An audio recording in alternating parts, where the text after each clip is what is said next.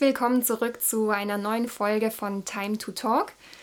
Ich habe mich jetzt schon länger nicht mehr vorgestellt in meinen Folgen. Mein Künstlername ist Ratakani und ich habe heute wieder einen Gast bei mir im Studio. Ich darf vorstellen Amadeus. Amadeus ist 64 Jahre alt, seit zwei Jahren in Rente, war davor Arzt und Psychotherapeut und ist ambitionierter Radfahrer, wenn ich das so sagen darf. Allerdings. Genau, Radsport ist dein Hobby. Schön, dass du da bist, Anna Amadeus. Wir wollen heute übers Alltagsradeln sprechen. Du bist ja heute auch mit dem Fahrrad nach Schweinfurt gefahren. Mhm. Wo bist du denn gestartet? In Pfalzüchheim bei Würzburg. Ich weiß gar nicht, wie viele Kilometer das sind. Ich glaube, so um die 40 Kilometer werden es sein. Wow, das heißt, das Gleiche kommt jetzt am Schluss unserer Sendung nochmal auf dich zu wenn du wieder zurückfährst. Dann will ich wieder mit dem Fahrrad heimfahren, ja. Sitzt du täglich auf dem Fahrrad? Ja, in der Regel schon. Also ich protokolliere es nicht, ich weiß es nicht, aber ich glaube, dass ich eigentlich so jeden Tag zwei bis drei Stunden auf dem Rad verbringe. Wie viele Fahrräder besitzt du denn? Oh, das weiß ich nicht. Also. Dann müssen es viele sein. Ja, vielleicht ähm, 20. 20 Fahrräder. Mhm. Wo sind die alle untergebracht? Zum Teil hier in Pfalzüchheim in der Garage oder in Frankreich in unserem Feriendomizil. Und die sind so mit, der Jahr mit den Jahren dazugekommen? Oder hast du gesagt, ich kaufe mir jetzt gleich mal fünf Stück? Nein, nein. Es gibt so Lieblingsfahrräder. Ich bin als Schüler und Student auch Radrennen gefahren. Und da habe ich mir als Student mal ein ganz besonderes Rad aufbauen lassen, was damals auch teuer war und sehr hochwertig. Und das ist nach wie vor in meinem Besitz, fahrbereit und eines meiner Lieblingsfahrräder. Und dann kamen später andere dazu. Im Moment habe ich mich so ein bisschen drauf verlegt, alte historische Rennräder aufzubauen. Und da habe ich dann Spaß daran, habe so ein kleines Museum für mich. Wow, und die sind alle ähm, fahrbereit? Ja, ja, das, das ist mir wichtig, dass die Fahrräder, die ich habe, dass die fahrbereit sind. Nicht schlecht, 20 Fahrräder. Ich glaube, ich kenne keinen Menschen, der so viele Fahrräder hat. Echt? Ja, da ich, schon. Ich ein... schon, einige. Ah ja, okay. Ähm, gibt es dann auch ein Lieblingsfahrrad? Von mir? Mhm. Ja, der hat also dieses äh, alte ja, Colnago, italienisches Rennrad mit besonderen Teilen, das ist schon ein Lieblingsrennrad von mir. Das heißt, es ist ein richtiges Sammlerstück. Ja, das ist ein Sammlerstück, ja. Und das hat unterschiedliche Komponenten. So das ist das richtige Wort, genau. Diese Fahrräder bestehen aus einem Rahmen. Damals hat man Stahlrahmen verwendet, aus einem besonderen leichten Stahl. Äh, und spezielle Komponenten und der äh, Elite-Ausstatter war damals, heute ist es anders, aber heute, äh, damals war das die Firma Campagnolo aus Italien. Ah, wusste ich gar nicht, dass Italien so bekannt ist für Radsport. Dass ja, fanatische Radsportler gibt es da. Wieder seit, was gelernt. Ja. ja. Wie alt ist denn das älteste Fahrrad in deinem Besitz? Das ist ein Opel-Fahrrad aus den 30er Jahren, was ich von meinem Vater geerbt habe. Wow, und fährst du das auch noch oder ist das wirklich? Nie, nein, nein, das ist äh, ein, ein reines Museumsstück. Und das ist auch nicht fahrbereit. Das weiß ich gar nicht, in welchem Zustand das ist. Das äh, rostet so ein bisschen vor sich hin. Du bist sozusagen ein Hobby-Radfahrer. Ähm, seit wann oder wie kamst du dazu? Ja, ich fahre schon wirklich sehr lange Fahrrad, also im Alltag und auch sportlich. Schon über 50 Jahre. Und seit ich berufstätig bin, äh, nach dem Studium, habe ich mit 26, glaube ich, die erste Stelle gehabt, bin ich so weit es ging mit dem Fahrrad zur Arbeit gefahren. Manchmal waren die Entfernungen zu weit, über 50 Kilometer, aber dann bin ich wenigstens einmal in der Woche mit dem Rad zur Arbeit gefahren. Wow. Genau, ein Thema sollte ja eben auch sein oder ein Punkt, worüber wir heute sprechen wollten, mit dem Fahrrad zur Arbeit fahren. Jetzt hast du gleich äh, mit 50 Kilometern angefangen. Ähm, das ist, würde ich sagen, in den meisten Fällen dann doch eher eine Ausnahme. Ähm, ja, was sind denn so Strecken, die man täglich ganz gut mit dem Fahrrad, wenn man jetzt mit dem Fahrrad zur Arbeit fährt, zurücklegen kann? Also ich glaube, wenn man untrainiert ist und es nicht gewöhnt ist, sind fünf bis zehn Kilometer, insbesondere wenn das einigermaßen flach ist, überhaupt kein Problem. Kann man bewältigen. Und für zehn Kilometer kann man vielleicht eine halbe, wenn man ganz langsam fährt, eine Dreiviertelstunde rechnen. Und das sind ja übliche Zeiten auf dem Weg zur Arbeit. Also auch wenn man mit öffentlichen Verkehrsmitteln fährt oder auch mit dem eigenen Auto ist ja dann oft das Parkproblem steht im Vordergrund und ist man noch auf Parkplatzsuche oder muss dann noch zur Arbeit laufen. Also eine halbe Stunde Arbeitsweg ist, glaube ich, äh, eher wenig. Jetzt hast du gleich schon ein paar Vorteile angesprochen, die man hat, wenn man mit dem Fahrrad fährt und das Auto stehen lässt. Ähm, man muss keinen Parkplatz suchen. Man steht ja auch oft im Stau mit dem Auto, gerade morgens, wenn Berufsverkehr ist oder abends der Feierabendverkehr. Ähm, würdest du es empfehlen? Also kannst du es weiterempfehlen, mit dem Fahrrad zur Arbeit zu fahren?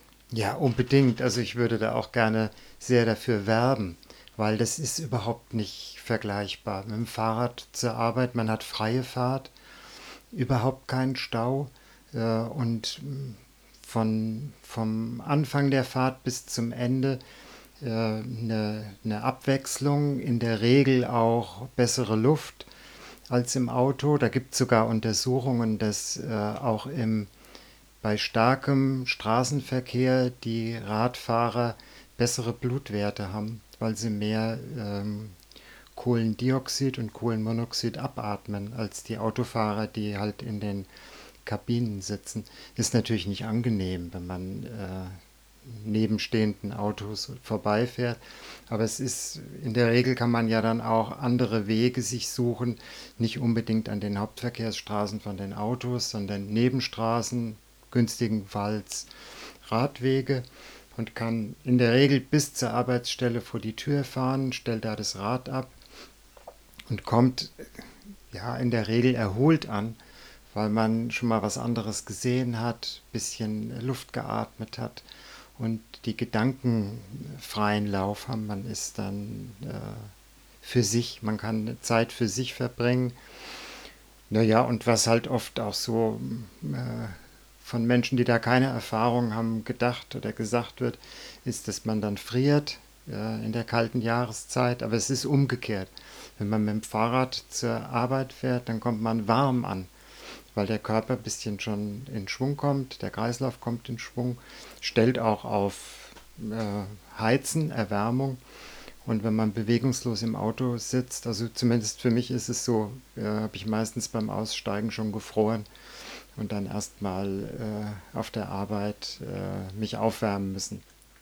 Ja, ich selbst äh, muss zugeben, ich bin bis jetzt immer nur im Sommer längere Strecken geradelt, also gerade auch in der Oberstufe, da habe ich dann mit einer Freundin ausgemacht, ähm, mit dem Fahrrad zur Schule zu fahren. Und äh, das ist eine richtig schöne Strecke bei uns in Tübingen, es geht durchs Ammertal. Mhm. Man hat schon nebenher den, die Ammer, den Bach neben sich fließen. Man hat total viele schöne Eindrücke aus der Natur. Schön. Man hat diese frische Luft, die Natur um sich herum und ähm, ich, ich finde es selber eine sehr schöne Erfahrung sozusagen. Es waren auch zehn Kilometer. Ich, wir sind dann immer eine Teilstrecke geradelt, eben diese zehn Kilometer von unserem Dorf bis mhm. in die mhm. Stadt und haben dann ähm, das Fahrrad dort abgestellt und sind dann auf den Bus umgestiegen. Einfach mit dem Grund, weil unsere Schule auf dem Berg oben liegt. Das wären dann nochmal fünf Kilometer berghoch gewesen. Wir haben gesagt, wir fahren einfach durch das Tal gemeinsam und steigen dann in den Bus um. Ja, ist ja eine tolle Lösung, ja. Genau. Und ähm, mein Vater, der fährt eigentlich auch, der ist irgendwann auf, umgestiegen aufs Fahrrad und fährt jetzt immer mit dem Fahrrad aus dem Dorf nach Tübingen und ist, seit er das macht, ähm, ja, sagt er auch, es geht ihm richtig gut, er fühlt sich fitter, er fühlt sich ausgeglichener, ähm, ist ein totaler Befürworter vom ähm, Fahrradfahren und vor allem zur Arbeit fahren. Und ja, ich glaube, die meisten Menschen, die da noch so ein bisschen auch Zweifel haben, ist so, ja, das braucht ja unglaublich viel Zeit. Also ich habe morgens nicht die Zeit oder ich möchte deswegen auch nicht früher aufstehen. Ich weiß nicht, wie würdest du das einschätzen, Amadeus? Verliert man wirklich so viel mehr Zeit, wenn man sich auf den Sattel setzt, anstatt ins Auto zu steigen?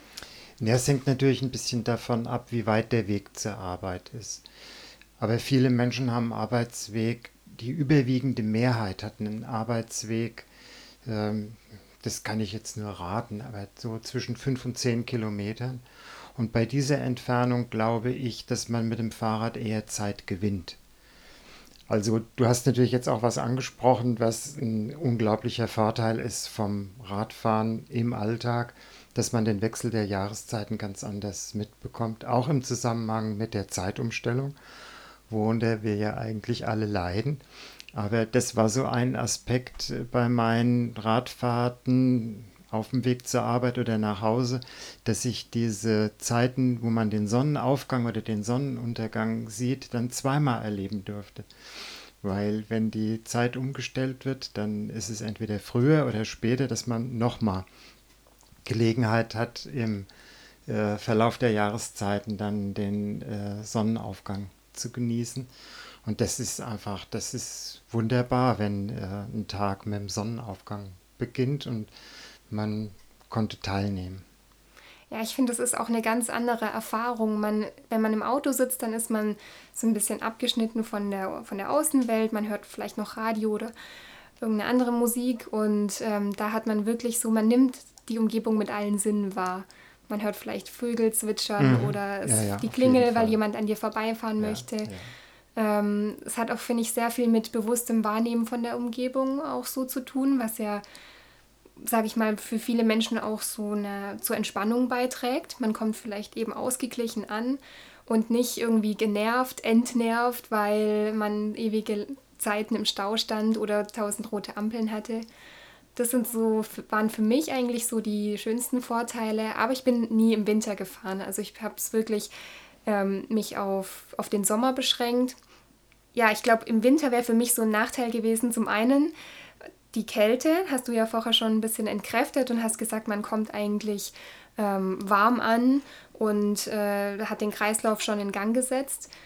Und das andere ist, ähm, wenn man sozusagen in der Dunkelheit fahren muss. Da hätte ich, glaube ich, auch ja, einfach zu viel Mumm gehabt ähm, je nachdem, wie der Arbeitsweg auch aussieht. Also es gibt ja Arbeitswege, die sind die ganze Zeit beleuchtet. Dann gibt es vielleicht auch, gerade im Ammertal wären jetzt größere mhm. Strecken, wo einfach keine elektrische Beleuchtung da ist. Ähm, das hätte ich mich zum Beispiel nicht getraut. Ich glaube nicht mal mit einer Freundin zusammen da dann noch heimzufahren, wenn es im Winter einfach früher dunkel wird. Aber da hast du gesagt, macht dir überhaupt nichts aus. Ja, ich wollte noch mal was sagen zu dem entspannten Ankommen. Das ist natürlich äh, nicht immer so, weil es beim Radfahren natürlich enorme Konflikte gibt, zum Teil mit Autofahrern. Und dann kommt man eben auch manchmal entnervt an. Oder auf Fahrradwegen diese unsäglichen Konflikte mit den Hundebesitzern, die ihre Hunde zum Teil nicht anleihen und die einem dann vors Rad rennen. Also äh, gibt es natürlich da auch äh, Aspekte, die das beeinträchtigen. Aber im Großen und Ganzen ist es tatsächlich so, dass man beim Radfahren eher entspannter ankommt. Ähm, ja, weil man andere Eindrücke schon hatte und also wie ich es erlebe, dass ich da mehr für mich sein kann. Ja, was du jetzt angesprochen hast äh, mit der Kleidung, das sind natürlich spezielle Probleme, die dann auch, wo man Erfahrungen sammeln muss und die äh, man beachten muss. Also für mich ist insbesondere schwierig gewesen die kalten Füße. Ab Herbst habe ich in der Regel kalte Füße bekommen und dann musste ich da viel ausprobieren mit äh, zwei Paar Socken, was dann die Füße eher ein bisschen einquetscht. Dann habe ich noch mehr gefroren, größere Schuhe, dass die mehr Luft haben und ich habe da viele Jahre Erfahrung und inzwischen weiß ich, ich brauche sehr gute Überschuhe, ähm, die eben auch nicht nur vor Nässe, sondern auch vor Kälte schützen. Und wenn es kälter wird, Minusgrade, minus 5, minus 10 Grad oder so, dann muss ich auch zwei Paar Überschuhe übereinander ziehen. Das ist manchmal ein bisschen gefriemelt, dann sitzt man am Boden und quetscht sich diese Überschuhe drüber. Da braucht man auch wieder Erfahrung. Kannst du die beschreiben? Ich kenne ich kenn das gar nicht. Überschuhe, was heißt denn das genau? Ja, also ich habe normalerweise äh, Turnschuhe an.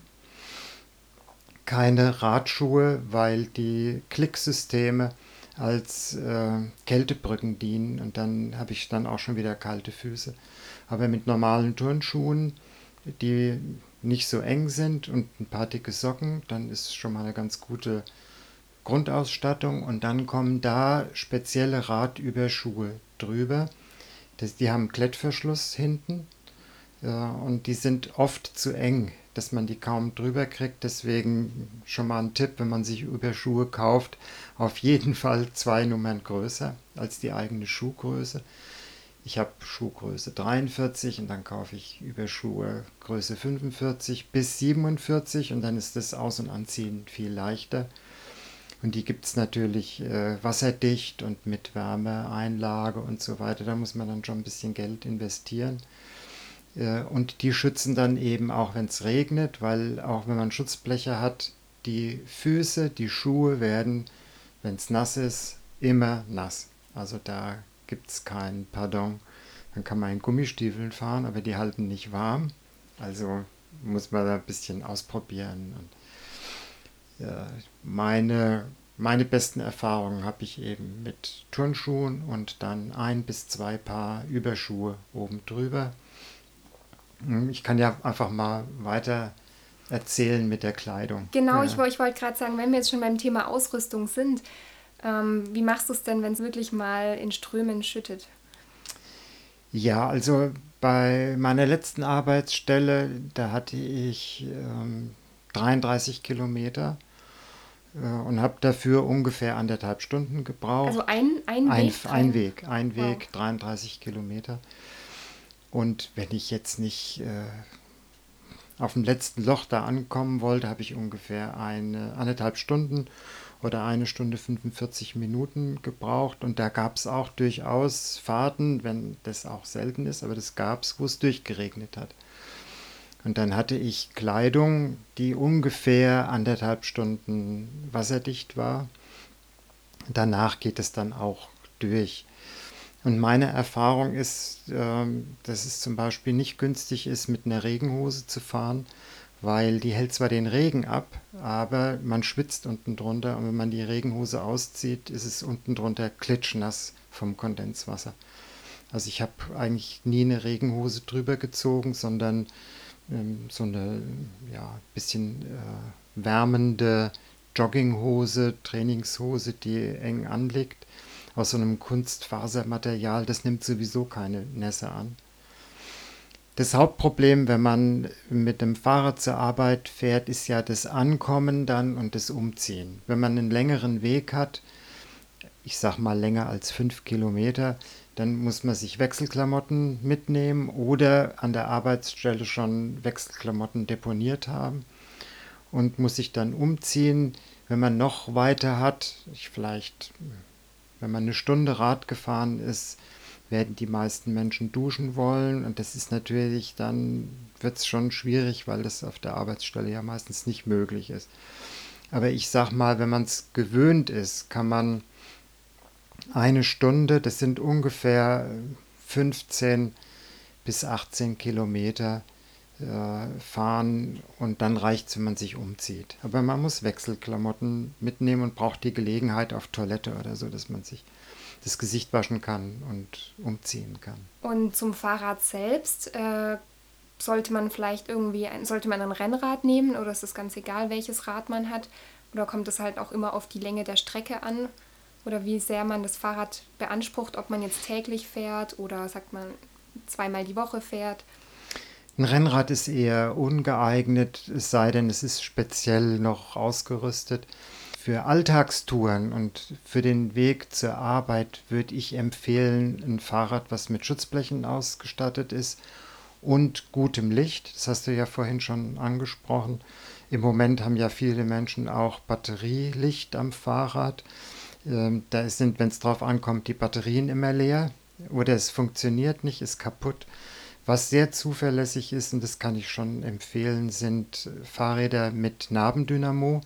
Da ist im Vorderrad ein Dynamo eingebaut. Der funktioniert in der Regel gut, zuverlässig. Was manchmal passiert ist, dass die Kontakte äh, nicht mehr richtig funktionieren. Da muss man die Stecker mal abmachen und wieder draufstecken, dass das wieder Kontakt bekommt. Aber die modernen LED-Lampen zum Beispiel, die gehen auch nicht kaputt, wenn das Fahrrad umfällt. Und dann kann man eben an- und ausschalten, wenn man das Licht braucht. Das Fahrrad ist dann ein bisschen schwerer, aber eben alltagstauglich. Und in unseren Breiten hat man mindestens ein halbes Jahr, äh, wenn man jetzt mal sagt, äh, jemand arbeitet von acht bis fünf, hat man mindestens ein halbes Jahr äh, Weg zur Arbeit und nach Hause in der Dunkelheit. Das heißt, man braucht dann zuverlässiges äh, Licht und da ist ein Nabendynamo auf jeden Fall empfehlenswert und Schutzbleche und vielleicht auch ein Gepäckträger, dass man Wechselklamotten mitnehmen kann. Schutzbleche, du meinst vor allem, dass man nicht total vollgespritzt äh, ankommt und die Kleider durch. Also ich, ich kenne es von Fahrrädern, die keine Schutzbleche haben, da spritzt der Dreck immer hinten hoch und dann hat man das eben alles überall verteilt oder ja, auch. ist schön, dass du Erfahrung damit hast. Genau. Aber es ist, es ist so, Fahrräder ohne Schutzbleche, also natürlich hauptsächlich Rennräder, wenn man damit im Regen fährt, ist man innerhalb von wenigen Minuten klitschnass. Die Schuhe sind total äh, durchgeweicht und es schadet ja auch den Schuhen, da hat man ja auch keine Lust, seine Schuhe kaputt zu machen. Äh, und es spritzt hinten hoch und dann ist entweder der Rucksack nass und dreckig oder die Jacke. Also es ist äh, nicht empfehlenswert, es funktioniert nicht. Und ähm, in Deutschland gibt es ja keine Helmpflicht. Was, was meinst du denn zum Thema Helm? Trägst du selber einen Helm auf deinen Fahrradtouren oder auf deinen ja, Fahrradstrecken? Ja, ich ziehe in der Regel, wenn ich das Haus verlasse, einen Helm an auch auf dem Weg zum Briefkasten oder wenn ich zum Bäcker fahre. Selten vergesse ich es mal oder habe ausnahmsweise keine Lust, aber in der Regel ist es ein Routinegriff, dass wenn ich äh, das Haus verlasse, dann ziehe ich den Helm auf. Das hängt damit zusammen, weil fast alle Stürze vom Fahrrad, das hat ja mit der Länge des Weges nichts zu tun, wenn man hinfällt, weil einem selbst ein Fahrfehler passiert oder weil ein anderer Verkehrsteilnehmer Fehler macht, dann enden fast alle Stürze von Fahrradfahrern äh, 90 Prozent mit dem Kopf, weil der Kopf das schwerste Körperteil ist und wir können ihn, wenn wir fallen, nicht halten. Und ich habe schon mehrfach die Erfahrung gemacht bei Stürzen, ich sage manchmal, wer viel fährt, der viel fliegt. Also wenn man viel Fahrrad fährt, dann fliegt man eben auch mal hin. Und dann ist die Erfahrung, dass der Sturz mit dem Kopf endet. Mir ist mal ein Reh ins Rad gelaufen in der Dämmerung auf einem Wirtschaftsweg. Ähm, es war auch beim Zusammenprall ganz witzig, weil ich habe irgendwie ungewolltes Reh umarmt und es hat dann irgendwelche komischen Töne von sich gegeben. Und dann habe ich den Sturz wie so in Zeitlupe erlebt. Ja, also du bist über den Lenker drüber und äh, quasi glaub, auf das seitlich, Reh seitlich auf das Reh drauf. Und dann habe ich es irgendwie so am Hals umarmt. Äh, und dann habe ich dadurch gewusst, also jetzt äh, kann ich gar nichts mehr halten. Und äh, diese unangenehmen Geräusche, die beim Fahrradsturz dann sind. Ja, und irgendwie dann mit der Hand aufgekommen, weiß ich nicht mehr. Und dann habe ich, hab ich noch gemerkt, und jetzt kommt noch der Kopf. Und dann, ich habe einen Helm aufgehabt, glücklicherweise. Ähm, ja, habe ich einfach dann den, den, den Aufprall äh, eher sachte gemerkt und war froh, dass ich einen Helm auf hatte, sonst hätte ich mindestens eine Platzwunde gehabt und auch andere Unfälle durch unvorsichtige Autofahrer. Ich bin mal zu knapp überholt worden, hat mich ein Autofahrer umgefahren, der Sturz endete auch mit dem Kopf, habe ich auch einen Helm aufgehabt. Und als Linksabbieger musste ich mal warten, äh, Gegenverkehr vorbeilassen und da hat ein Autofahrer von hinten, der kam von hinten nicht aufgepasst und hat mich auch umgefahren, bin ich auch mit dem Kopf auf die Straße aufgekommen. Wow, das heißt, der Helm hat dir wirklich schon ein paar Mal, um nicht zu sagen, das Leben gerettet. Ja, also Oder zumindest mich vor schweren Kopfverletzungen bewahrt, ja. Also ich kann es unbedingt, unbedingt empfehlen, äh, Radfahren nur mit Helm. Und wie ist es dann, wenn man jetzt ähm, als Radfahrer einen Unfall hat? Gibt es da so ähnlich wie beim Auto? Ähm, es gibt ja diesen ADFC und beim Auto gibt es ja einen ADAC haben die dann die, die gleiche Funktion Also ich weiß, erstmal muss ich fragen, du bist, glaube ich, Mitglied beim ADFC. Ja, ich bin Mitglied im Allgemeinen. Was steht es denn, die äh, Abkürzung? Die Abkürzung steht für Allgemeiner Deutscher Fahrradclub. Und das ist ein, tatsächlich ein Pendant zum äh, ADAC in Deutschland und setzt sich bestimmt schon seit 50 Jahren, das weiß ich nicht so genau, für Interessen und Belange von Radfahrerinnen und Radfahrern ein. Und ja. kommen die auch im Falle von einem Unfall? Also das, daher kennt man ja den äh, Autoclub, ähm, ADAC, dass wenn man irgendwo stehen bleibt oder so, dass die einen dann abschleppen oder zumindest ja, versuchen, den Fehler zu beheben. Kann man das somit vergleichen oder ist das was Nein, sind, das ist nicht vergleichbar, weil der ADAC ja ein unglaublich dichtes Netz hat von Serviceautos. Und das ist beim ADFC nicht der Fall. Es gibt beim ADFC mobile Pannenhilfe. Und wenn man Mitglied ist, kann man sich natürlich da auch die Telefonnummern raussuchen. Und in manchen größeren Städten gibt es vom ADFC auch mobile Pannenhilfe. Aber für Radfahrerinnen und Radfahrer gilt, dass man kleine Defekte selbst beheben sollte, insbesondere ähm, Plattenflicken. Viele Menschen können das nicht mehr, aber das sollte man sich mal selbst beibringen, wie das geht, wenn man Platten hat, dass man nicht äh, darauf angewiesen ist zu laufen oder sich abholen zu lassen. Das machen aber viele Radsportler.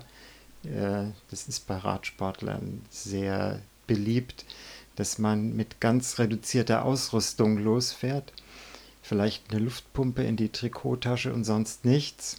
Und viele Radsportler lassen sich dann äh, von Partnerinnen oder Partnern abholen, wenn sie einen Platten haben. Ja, da sollte man vielleicht doch mal den ein oder anderen Handgriff sich anschauen, dass man sich da zur Not weiterhelfen kann. Unbedingt. Ja, aber was sind denn, gut, jetzt haben wir gehört, ähm, es gibt so einen Pannenservice. Was sind denn aber so konkret die Vorteile oder mit was beschäftigt sich denn der ADFC?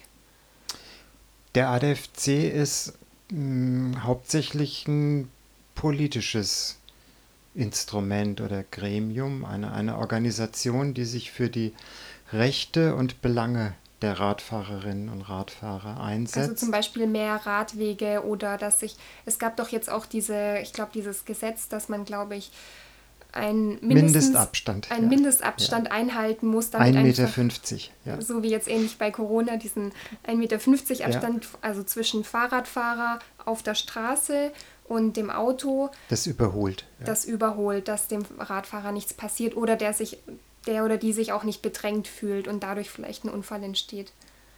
Also das sind solche Sachen, wo sich der ADFC einsetzt. Ja, da kenne ich jetzt die Geschichte zu dem Mindestabstand von 1,50 Meter für überholende Kraftfahrzeuge. Kenne ich die Geschichte nicht, aber ich gehe davon aus, dass das ein Erfolg des ADFC ist, der sich jahrzehntelang für die Belange eben einsetzt und an der Stelle mit Erfolg. Und also meiner Erfahrung nach jetzt in den letzten zwei bis drei Jahren, ich weiß gar nicht genau, seit wann es das jetzt gibt, ich glaube seit ungefähr anderthalb Jahren, macht sich beim Überholen, also wenn ich als Radfahrer überholt werde, schon bemerkbar, dass mehr Autos, wenn eben der Mindestabstand nicht einzuhalten ist, weil Gegenverkehr ist, bremsen oder wenn äh, die Fahrbahn, wenn die Gegenfahrbahn frei ist, einen größeren Bogen machen, was sehr angenehm ist. Das sind eigentlich schon so mit die gefährlichsten Situationen, die ich erlebt habe. Das Überholtwerden im fließenden Verkehr, insbesondere wenn ich mit anderen Radfahrerinnen oder Radfahrern unterwegs bin, mit meinem Freund Radtouren mache und wenn ich hinten fahre, mir wird manchmal Angst und Bange, wenn ich sehe, wie mein Freund überholt wird. Es sind manchmal wirklich fünf Zentimeter oder zwei Zentimeter, wo ich denke, das gibt's doch gar nicht. Das ist Wenn die ich, Ungeduld der Autofahrer, anstatt dass sie kurz warten, überholen sie, obwohl vielleicht Gegenverkehr kommt oder so und fahren dann ganz knapp an den, an den Radlern vorbei. Ja, das ist leider unsere Bürde, die wir tragen müssen, dass wir als äh, Verkehrsteilnehmer gar nicht richtig wahrgenommen werden. Auf einer Landstraße, wenn ich auf einer Landstraße mit dem Rad unterwegs bin, äh, dann habe ich den Eindruck, dass Autofahrer, die von hinten kommen, äh, nicht denken, dass da ein, ein äh, Hindernis ist, was jetzt erfordert, dass ich abbremsen muss, sondern ich will weiterfahren. Und dann zur Not muss, muss ich den Radfahrer abdrängeln, ja, aber ich, ich nehme den gar nicht so wahr. Ich bin auch viel in Frankreich unterwegs.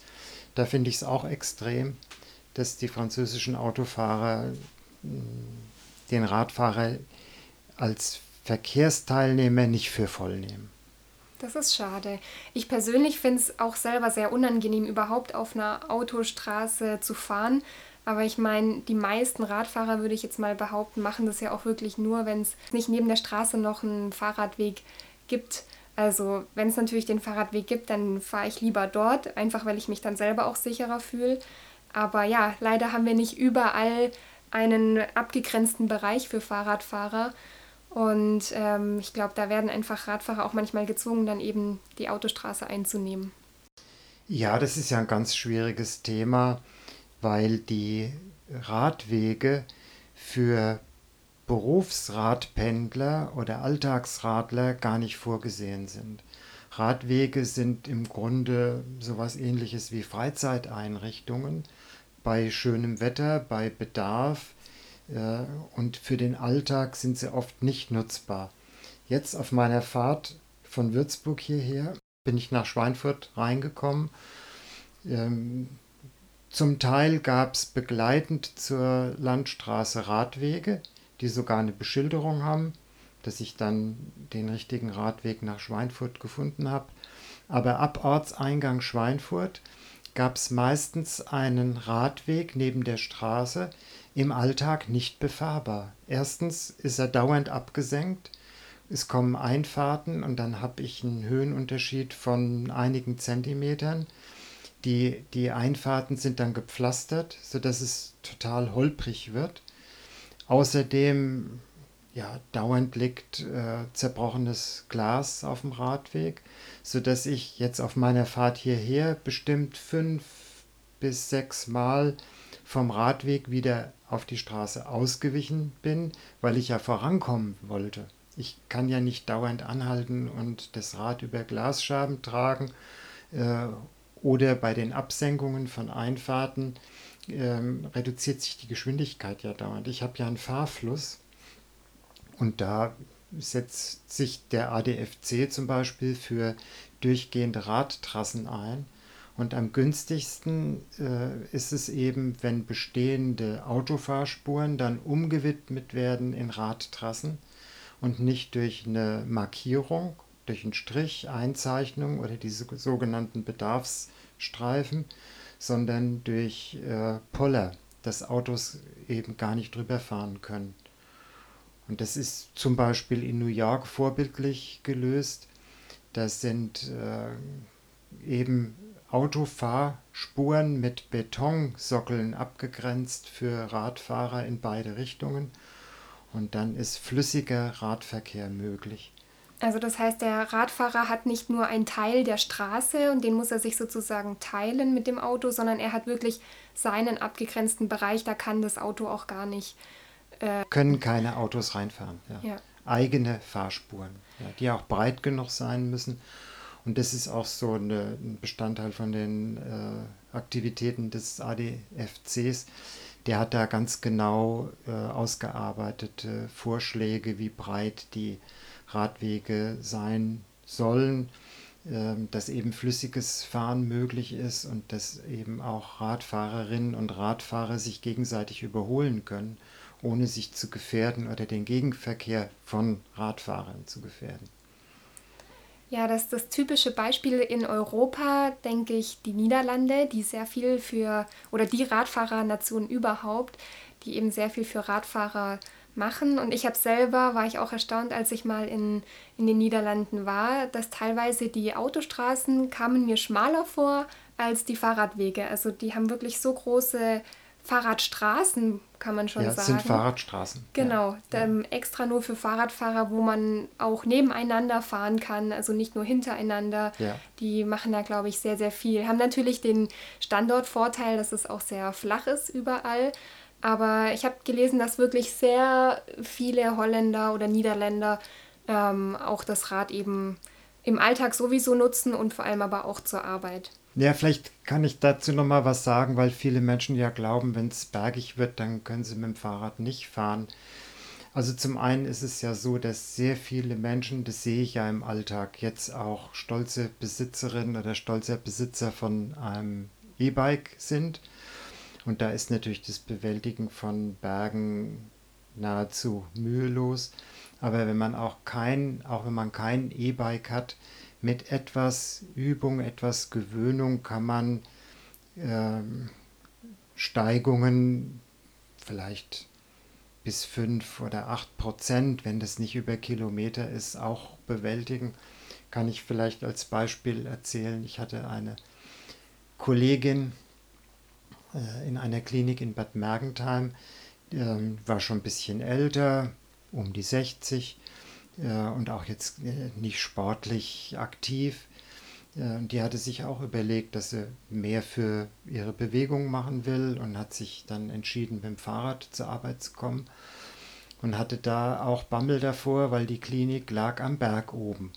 Ich kann das jetzt schlecht sagen, vielleicht 50 bis 100 Höhenmeter Unterschied. Und da gab es einen äh, schönen Weg durch einen Kurpark, einen Zickzackweg, so äh, slalomartig nach oben gewunden. Äh, und am Anfang ist sie bis zum Berg unten gefahren, ist dann abgestiegen, hat hochgeschoben, da hat sie vielleicht zehn Minuten gebraucht. Und dann hat sie sich einen Stein genommen und jeden Tag ist sie ein bisschen weiter gefahren. Und nach drei oder vier Wochen ist die Steigung hochgefahren, war stolz drüber, hat den Stein als Markierung nicht mehr gebraucht und hat die Erfahrung gemacht, eben sie muss sich Wechselsachen mitnehmen. Ja, oben war sie halt verschwitzt, ist auf Toilette gegangen, hat sich ihre anderen Sachen angezogen und den Tag besser gelaunt begonnen. Ja, das erste Erfolgserlebnis gleich am Morgen. Genau, Man hat es ja. geschafft und die Kondition wird immer besser. Ja. Ja, das ist eine schöne Erzählung.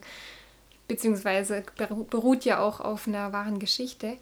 Was meinst du denn, was könnte die Politik oder vielleicht auch Arbeitgeber dafür tun, dass mehr Leute aufs Fahrrad steigen? Also welche Anreize könnte man dann vielleicht bieten?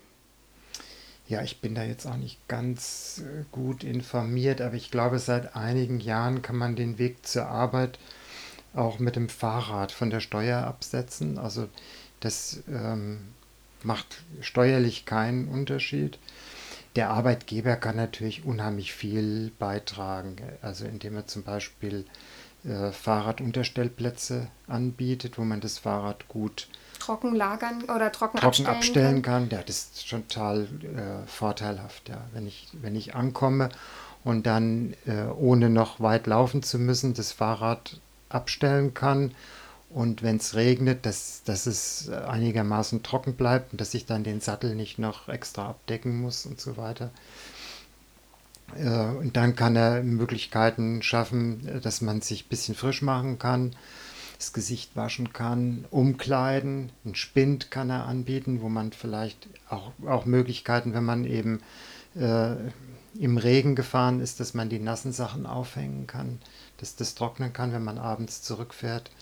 Ich habe noch gelesen, dass Arbeitgeber auch, die das wirklich befürworten, weil im Endeffekt tut ja der Arbeitnehmer dann auch was für seine Gesundheit, ist ausgeglichener, ist vielleicht auch produktiver am Arbeitsplatz, ähm, dass sie auch Duschräume oder so anbieten könnten. Das wäre auch eine Überlegung. Ob ja, man, super. Ja. Genau, ob ja, man ja. wirklich sowas etabliert und sagt, man will das fördern. Und ähm, ganz spannend fand ich noch, in Großbritannien gibt es so ein äh, Cycle to Work Program, also mhm. fahre mit dem Fahrrad zur Arbeit.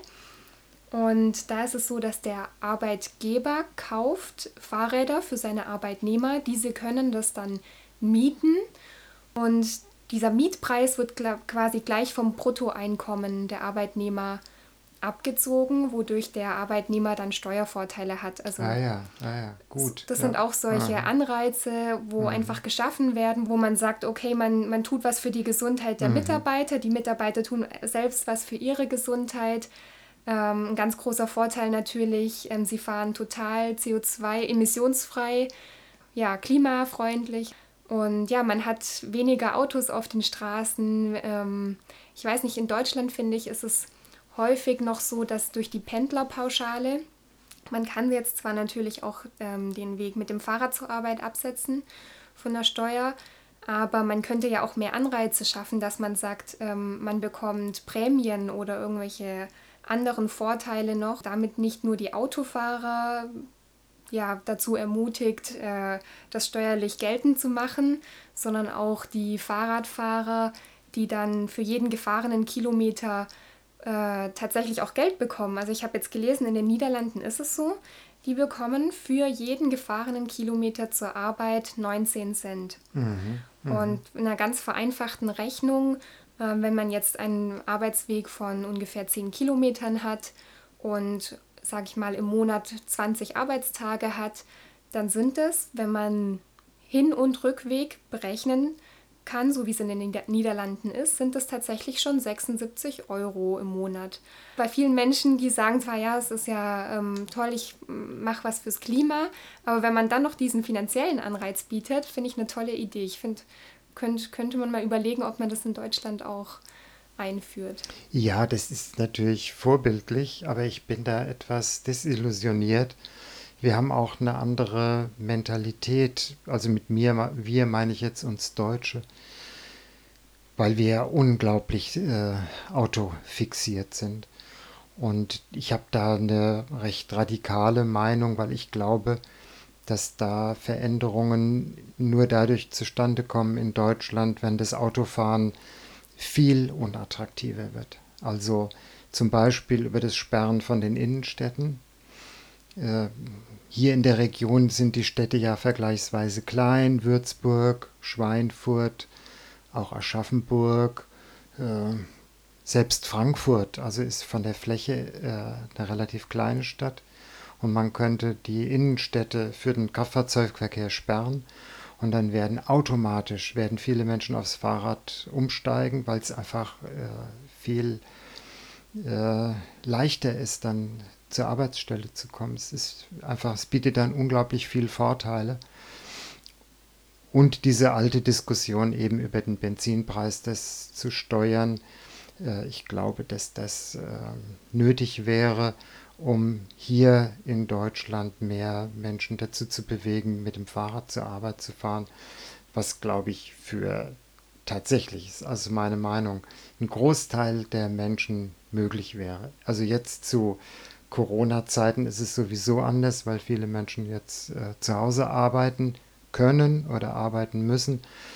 Aber hoffentlich wird ja irgendwann diese Corona-Zeit vorbei sein und dann werden wahrscheinlich auch wieder viel mehr Menschen an den Arbeitsplatz fahren. Und das wäre wünschenswert, wenn äh, vielleicht auch aus der Corona-Erfahrung, weil auch jetzt äh, aufgrund der Infektionsgefahr in öffentlichen Verkehrsmitteln tatsächlich auch mehr Menschen aufs Fahrrad umgestiegen sind. Und es wäre natürlich schön, wenn diese Erfahrung dazu führt, dass sie das auch nach Corona weitermachen, weil es Spaß macht, ähm, weil es natürlich umweltschonend ist und, und bequem. Es ist einfach unglaublich bequem. Ja, und es ist gut für die Gesundheit. Man hat sich gleich bewegt. Also da kann ich dir nur zustimmen. Ich selbst komme ja aus Tübingen und Tübingen ist eine sehr grüne Stadt. Ähm, der Tübinger Oberbürgermeister tut auch sehr viel eigentlich für die, für die Radfahrer, kann man sagen. Er hat es noch nicht ganz geschafft, die Autos aus der Innenstadt komplett rauszuhalten. Aber ähm, es, viele Autofahrer regen sich inzwischen oder regen sich seitdem es eingeführt wurde darüber auf, dass in vielen Straßen man nur noch Tempo 30 oder teilweise mhm. auch noch Tempo 40 fahren darf. Und das wird auch wirklich kontrolliert mit ähm, aufgestellten Blitzern. Und ja, der Tübinger Oberbürgermeister, der ist selber ein totaler Verfechter des Fahrrads. Das ist bei ihm ganz lustig.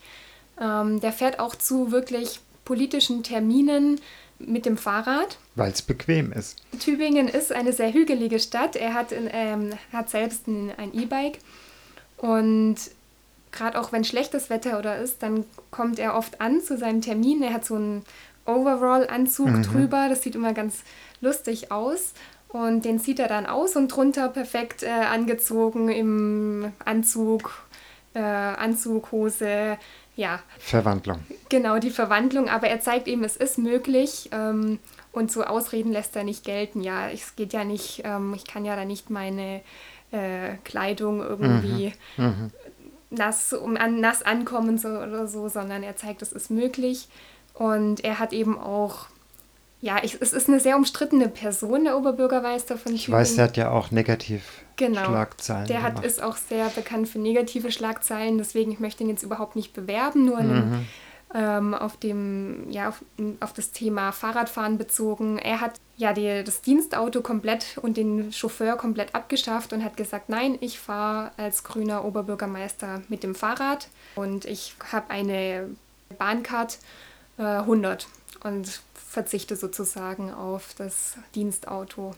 Ja, viele Menschen, die da selber noch keine Erfahrung damit haben, die glauben halt, dass das bequem wäre, mit dem Auto zur Arbeit zu fahren. Und das stimmt nicht.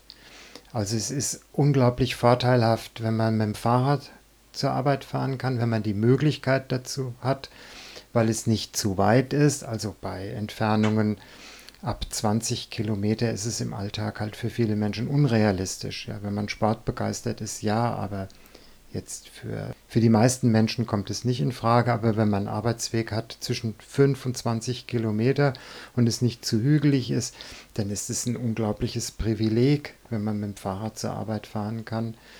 Äh, und es ist bequemer, weil man äh, in der Regel äh, auch nicht mehr Zeit braucht bis vors Haus fahren kann, erholt ankommt, bisschen Entspannung hat, etwas für sich und die Bewegung gemacht hat. Also es gibt, gibt unglaublich viele Vorteile. Ich habe mal einen ganz schönen Essay gelesen in der Süddeutschen Zeitung. Da hat ein Vater, der seine Tochter äh, das ganze Jahr, also auch im Winter, mit dem Fahrradanhänger in den Kindergarten gebracht hat, äh, und dann zur Arbeit gefahren ist, der wurde immer bemitleidet von den Autofahrern. Ah, es ist so kalt draußen, äh, Minusgrade und du äh, musst wieder mit dem Fahrrad fahren. Und dann hat er einfach in sehr schöner und bildhafter Sprache beschrieben, dass es genau andersrum ist. Dass er die Autofahrer bemitleidet, die ja auf dem Weg zur Arbeit in der Regel, das ist einfach so,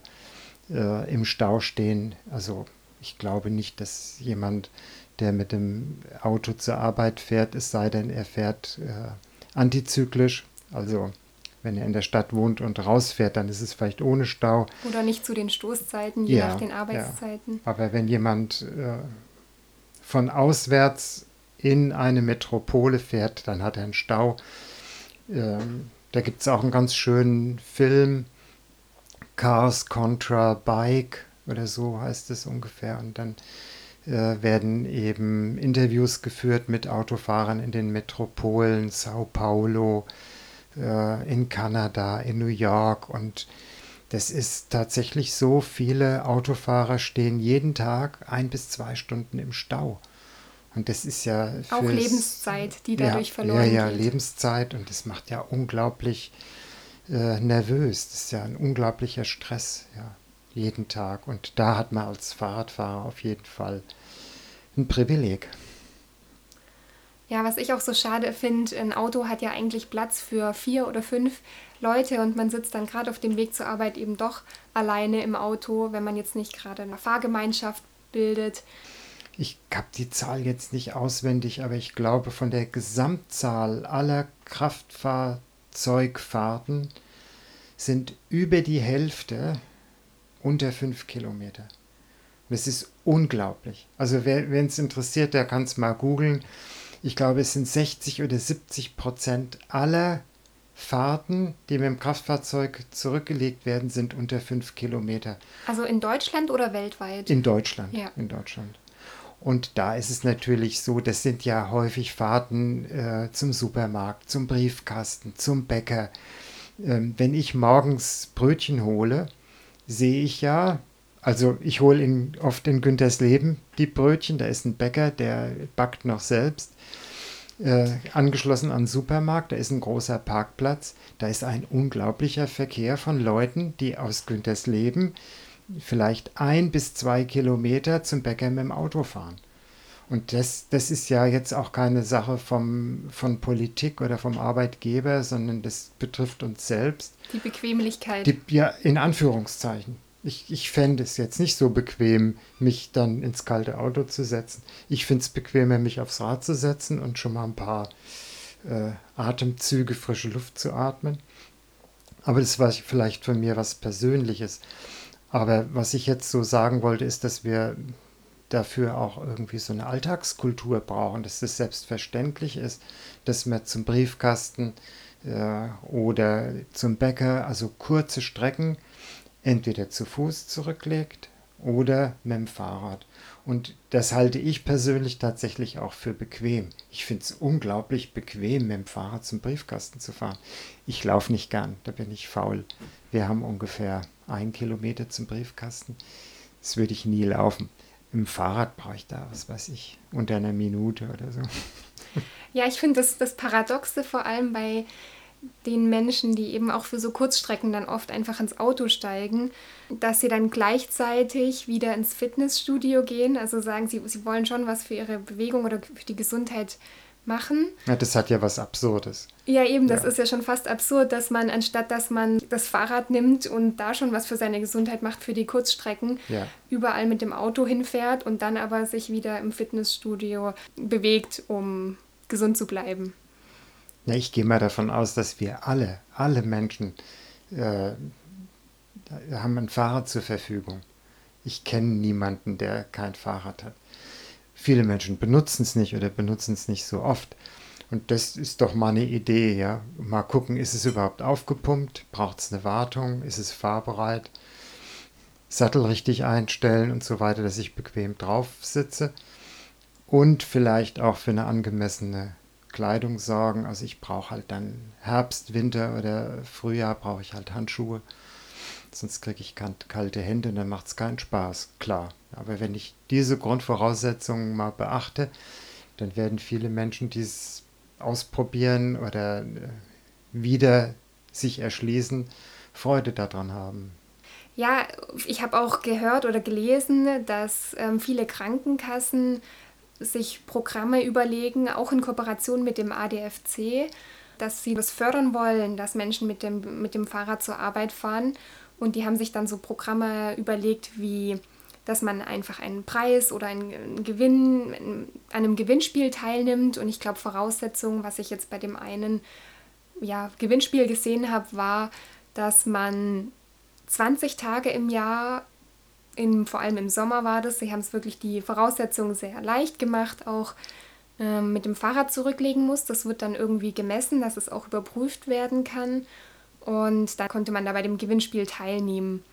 Und die haben sozusagen auch aufmerksam darauf gemacht, ja, bildet doch ein Team, mehrere Kollegen, dann spornt man sich gegenseitig an.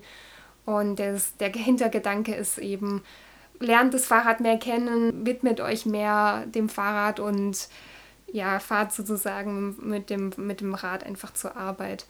Und ich glaube, solche, das sind jetzt so kleinere Anreize, die es in Deutschland schon gibt, wo auch die Krankenkassen dahinterher sind, weil im Endeffekt natürlich profitiert sowohl die Krankenkasse davon als natürlich auch der Fahrradfahrer selbst, der Mensch selbst, der es dann viel gesünder einfach mhm. lebt.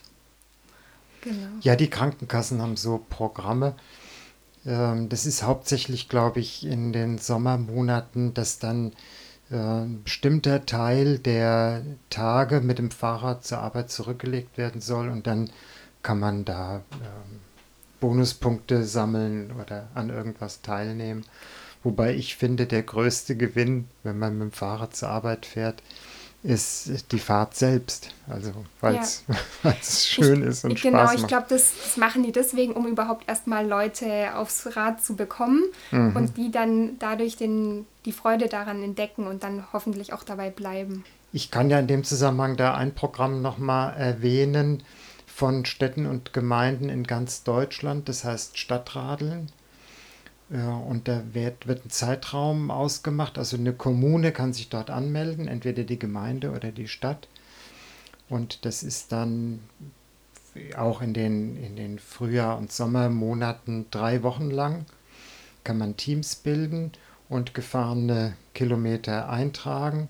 und gibt so einen kleinen Wettbewerb, welches Team die meisten Kilometer zusammenradelt und bundesweit äh, kann man sich dann vergleichen und äh, sind natürlich dann Städte, in denen viele Radlerinnen und Radler wohnen, stolz, dass sie Millionen Kilometer addiert haben. Das macht es einfach dann auch ein bisschen bekannter, solche Programme. Mhm. Hm.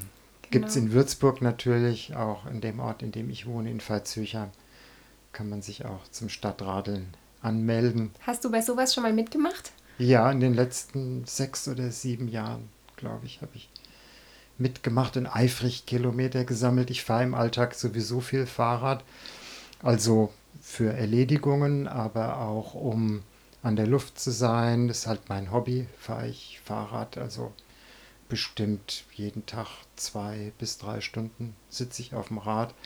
Und während dieses Zeitraums vom Stadtradeln sitze ich dann nochmal extra auf dem Rad und sammle schön Kilometer. Und in den letzten Jahren habe ich, glaube ich, so zwischen 700 oder 1000 Kilometer in den drei Wochen dann gesammelt. Wow. Das ja, ist eine ganz ich, schöne ich hab, Leistung. Ich habe ja. Spaß dran. Ja.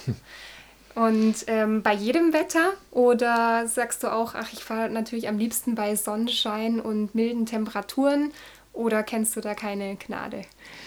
Ja, das, äh, diese Formulierung weist darauf hin, dass du glaubst, dass Radfahren auch manchmal gnadenlos sein kann.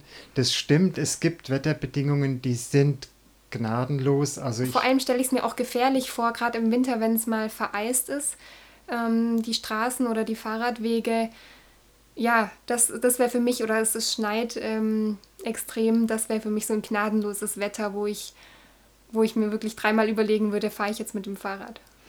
Ja, das spielt natürlich eine Rolle, also die Sicherheit auch. Und wenn es glatt ist, überfrierende Nässe ist natürlich gefährlich, weil man mit dem Fahrrad eben leicht ausrutschen kann in der Kurve oder schneebedeckte Fahrbahn.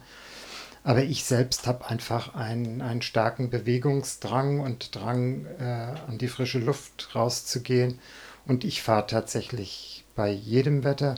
Wenn es in Strömen regnet, fahre ich manchmal nur eine halbe Stunde und weiß, ich kann dann duschen, wenn ich nach Hause komme. Äh, zu den Wetterbedingungen wollte ich noch sagen, wer Gefallen findet an, an dem äh, am Alltagsradeln, kann sich auch technisch ausrüsten, dass er tatsächlich bei jedem Wetter fahren kann.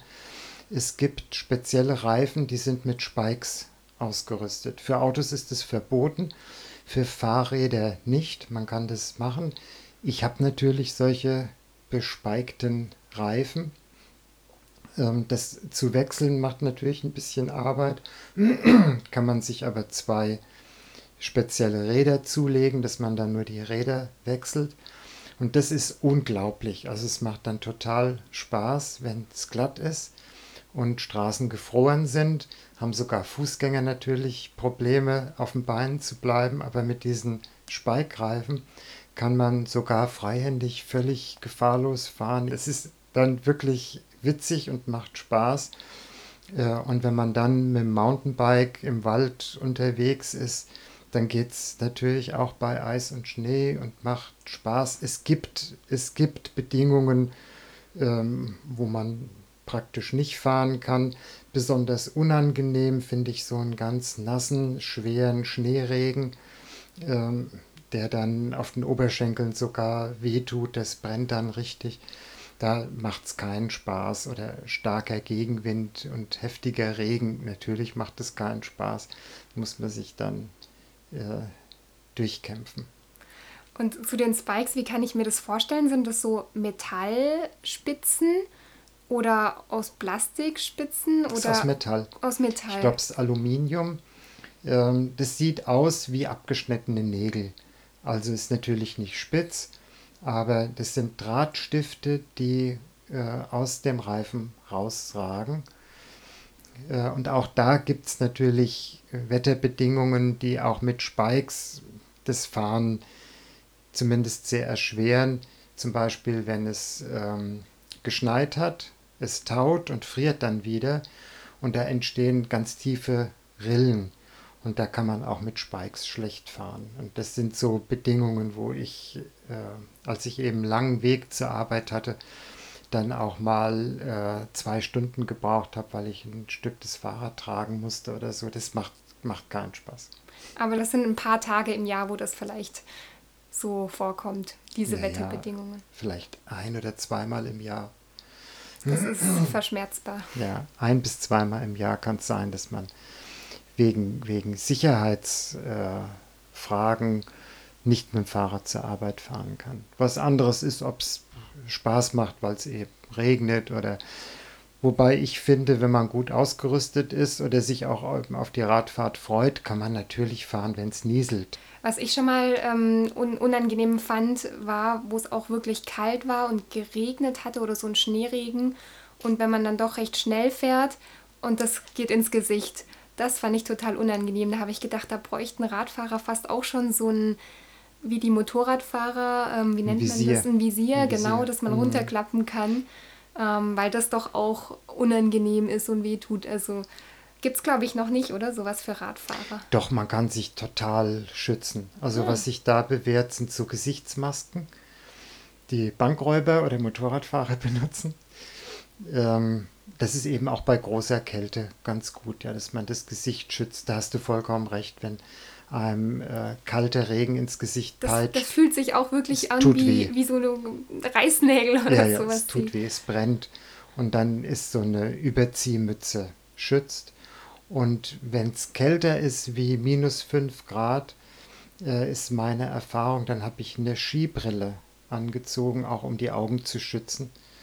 Es gibt einfach auch dann äh, Bedingungen, die sogar für die Augen dann gefährlich sind. Minus 20 Grad ist natürlich bei uns selten, aber es kommt vor. Muss man auf jeden Fall die Augen schützen. Und da habe ich gute Erfahrungen gemacht mit einer Skibrille. Ist man halt ein bisschen vermummt. Da hat man dann eine Gesichtsmaske auf, die, die Skibrille. Aber zu Corona-Zeiten sind wir ja jetzt an Vermummung gewöhnt. Das stimmt. Ja, zu den Spikes ist mir noch eingefallen, die kenne ich. Also ich habe sie noch nie selbst gesehen, aber ich habe davon schon gehört von einer Freundin, die inzwischen in Norwegen wohnt. Mhm. Da ist es wohl gang und gäbe, dass die Fahrräder mit diesen Spike-Reifen ausgestattet sind. Das wusste ich gar nicht, ja gut. Und was ich da auch gesehen habe zum ersten Mal in meinem Leben, die haben sogenannte Fahrradaufzüge. Mhm. Also Norwegen ist ja auch dafür bekannt, je nachdem, wo man sich befindet, aber auch sehr bergig und hügelig. Und wenn ich es richtig verstanden habe, tut man das Fahrrad da irgendwie drauf, klemmen, schnallen. Ganz genau weiß ich es nicht. Ich habe es auch nicht gesehen, wie es genau funktioniert.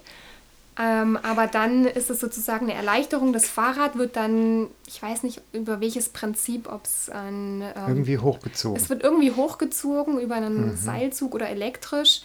Und man selbst läuft dann nebenher die Treppe. Mhm. Man muss es nicht tragen, ja, sondern man mhm. kann, also die waren, sind da sehr erfinderisch, die mhm. Norweger. Mhm. Ja, eine kleine Anekdote hierzu.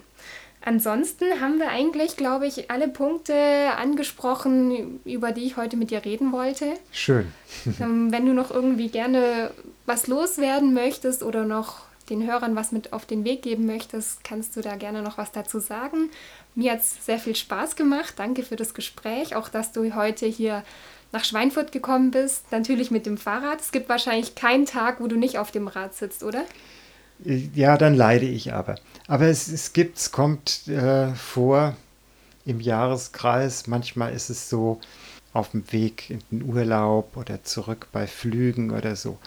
Kann man natürlich nicht immer nach Lust und Laune dann äh, aufs Rad steigen und dann muss ich die Zähne zusammenbeißen und mal einen Tag aushalten. Aber ich weiß, morgen kann ich bestimmt wieder fahren. Und ich habe mal eine Wette mir ausgedacht. Äh, da haben uns Freunde auf einem Campingplatz besorgt und wir wollten eine Fahrradtour machen. Und die hatten aber keine Fahrräder da. Und dann habe ich gesagt, ich, äh, ich wette, dass es mir gelingt, innerhalb von 30 Minuten zwei Fahrräder aufzutreiben. Und es hat auch geklappt. Und ich halte diese Wette nach wie vor aufrecht. Ich behaupte, dass ich in äh, allen Teilen der Welt innerhalb von 30 Minuten an ein Fahrrad komme. Ah, interessant, ja. Das hat tatsächlich auch geklappt bei dir. Nicht immer. Ich habe diese Wette mir selbst gegenüber schon mal verloren in Brasilien. Da habe ich versucht, an Fahrrad zu kommen, eben um ein bisschen hin und her zu fahren. Und es hat nicht geklappt. Ich habe zwar einige Fahrräder gesehen, aber die waren alle defekt und dann hätte ich Werkzeug gebraucht und dann ging es ein bisschen brasilianisch weiter. Dann hat, hat der Besitzer des Fahrrads gesagt, ja, zu Hause habe ich das Werkzeug, ich bring's morgen mit. Und morgen war dann wieder morgen und wieder morgen und wieder morgen. Das ist halt dann Brasilien. da hat es nicht geklappt. Ja, da fällt mir gerade ein, manche Städte haben ja jetzt auch so Leihfahrräder, wo man quasi einklinken muss, wo man, ich weiß nicht, ob über eine App war es, glaube ich, sich registrieren kann, auch seine Kontodaten hinterlegt und dann für wenig Geld, je nachdem, ähm, ja, eine gewisse Zeit ein Fahrrad auch leihen kann, gerade eben in der Stadt.